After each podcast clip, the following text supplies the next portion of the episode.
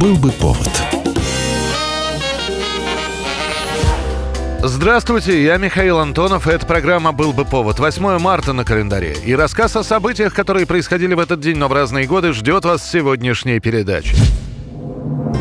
1857 год, 8 марта, работницы текстильной промышленности и фабрик по пошиву одежды Нью-Йорка протестуют против низких заработков женщин и плохих условий труда.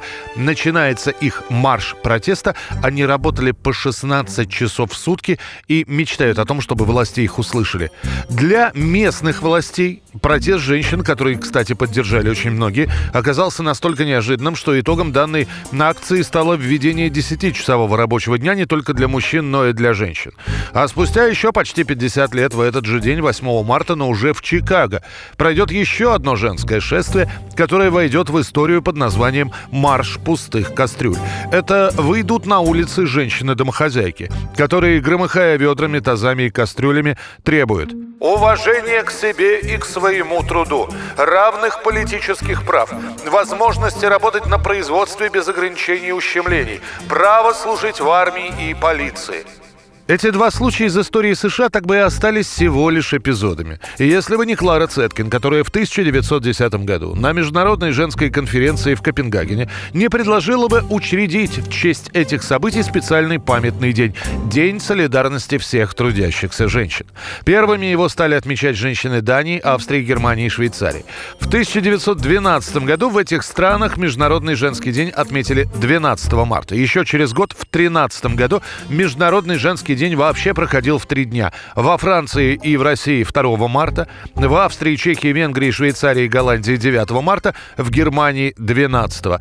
После будет принято решение за дату отмечания женского праздника взять 8 марта.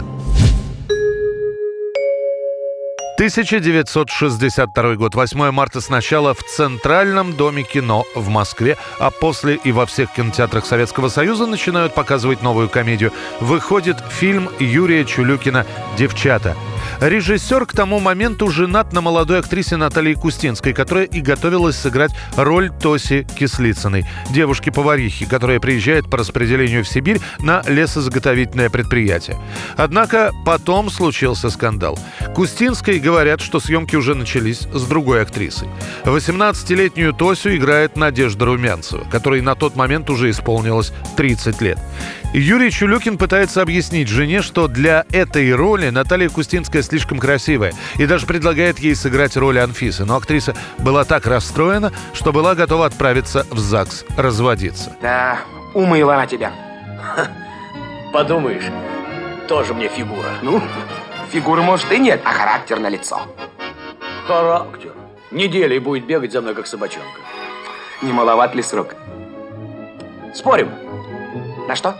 А вот на твою кубанку. Против пыжика? Пожалуйста. Идет. Вася, разними начинали снимать «Девчат на Урале» в Пермском крае. И даже успели сделать несколько эпизодов, однако выяснилось, что в условиях суровых уральских морозов техника отказывается работать. Приходится перемещаться в более комфортные условия. Часть фильма снимают в Тверской области, а большинство эпизодов — это павильонные съемки на Мосфильме. Специально для «Девчат» строят декорацию, высаживают около 300 деревьев и возводят макет поселка с вывеской «Леспромхоз». Вот иду я красивая по улице, все встречные ребята так и столбенеют, а которые послабее так и падают, падают, падают, и сами собой в штабеля укладываются.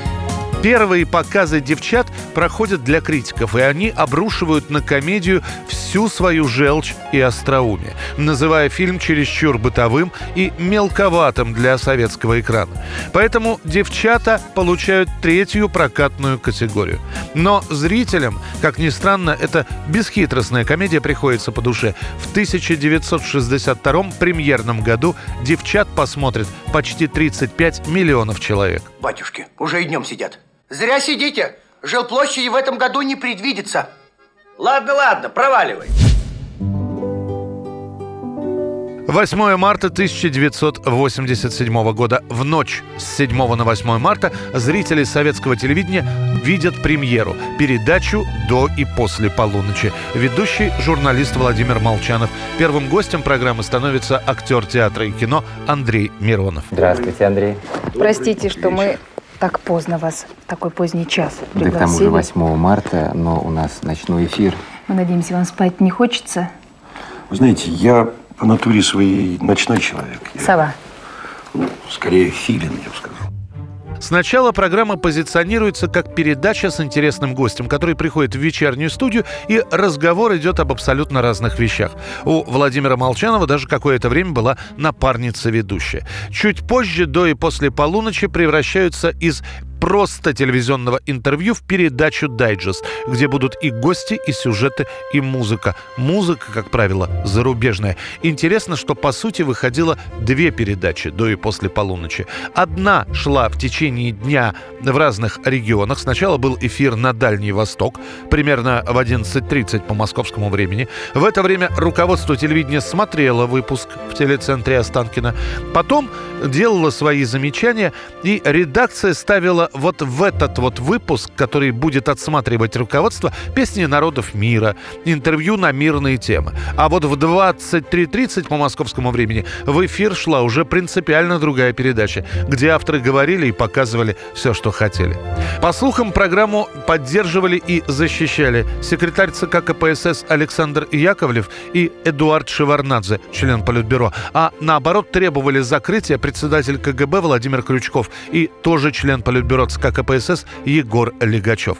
В 91 году до и после полуночи закроют. Это будет принципиальное решение, которое примет автор программы Владимир Молчанов. Последующие возрождения и реинкарнации этой передачи на разных телеканалах уже не будут иметь большого зрительского резонанса. Ну вот впервые в студии до и после полуночи появился и ребенок. Вот эту маленькую девочку зовут Ира Блохина. А появилась она в это позднее время потому, что папа, наш замечательный футболист Олег Блохин, всего на одну ночь прилетел из Австрии в Москву, а мама, знаменитая гимнастка Ирина Дерюгина, приехала на эту ночь из Киева с дочкой, чтобы повидаться с мужем и отцом.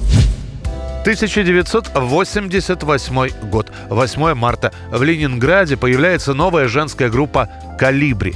Ее создает 25-летняя Наталья Пивоварова, личность известная в околомузыкальных питерских кругах. Она актриса театра студии «Лицедеи», участница проектов Сергея Курехина. С первого же своего появления на сцене «Калибри» делают ставку на театральность. Это даже не концерты, театрализованные представления.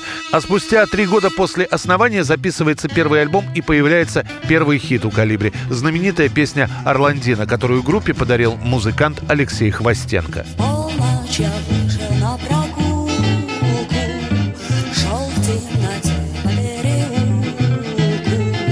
Вдруг вижу дева в закоулке, стоит в слезах. Где говорю тебя я видел, кто Это была программа «Был бы повод» и рассказ о событиях, которые происходили в этот день, но в разные годы. Очередной выпуск завтра. Студии был Михаил Антонов. До встречи. Был бы повод.